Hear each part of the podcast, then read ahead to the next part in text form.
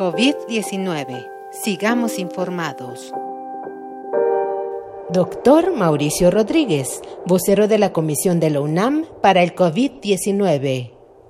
Se han anunciado muchos esfuerzos de grupos que están trabajando para desarrollar una vacuna.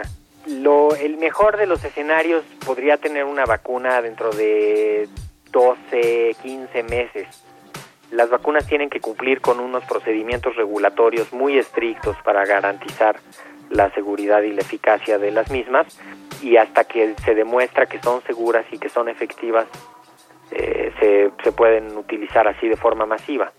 Entonces, el otro problema que se enfrenta con el de las vacunas es que ya que esté disponible una vacuna que tendrá una capacidad de producción límite, o sea, no es no es que van a poder producir toda la que se necesite, sino que solo la que se pueda producir por la plataforma que se use.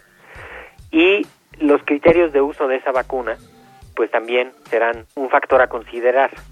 Por ejemplo, los que tendrán prioridad para ser vacunados, pues será el personal de salud que atiende a los enfermos.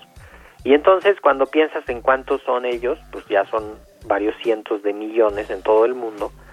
Y después, pues quiénes serán los que sigan en la prioridad. Y entonces pues al final resulta que una plataforma de vacunación eh, así como la concebimos actualmente pues está un poco lejana y, puede ser que nos tardemos en tenerla no sobre esto de desarrollo de nuevas de nuevas alternativas terapéuticas eso sí pudiera tener una aplicabilidad pronto porque justamente lo que se está ensayando es utilizar medicamentos que ya existen, que ya se conocen, que ya, eh, que ya se usan, aplicándolos a la infección por el coronavirus, a la enfermedad por el coronavirus. Entonces, ahí sí podríamos tener pronto, en un par de meses, algunos resultados que ya digan con mucha, con mucha mayor certeza si algunos tratamientos sirven o no sirven, y eso podría ser un elemento ya de ganancia para poder eh, contender con la epidemia,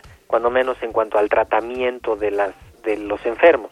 Algunos antibióticos que se los están también queriendo poner ahí, básicamente la citromicina eh, y la hidroxicloroquina, que pues es un medicamento que tiene otro mecanismo de acción, pero que se usa para la malaria y para algunas enfermedades autoinmunes.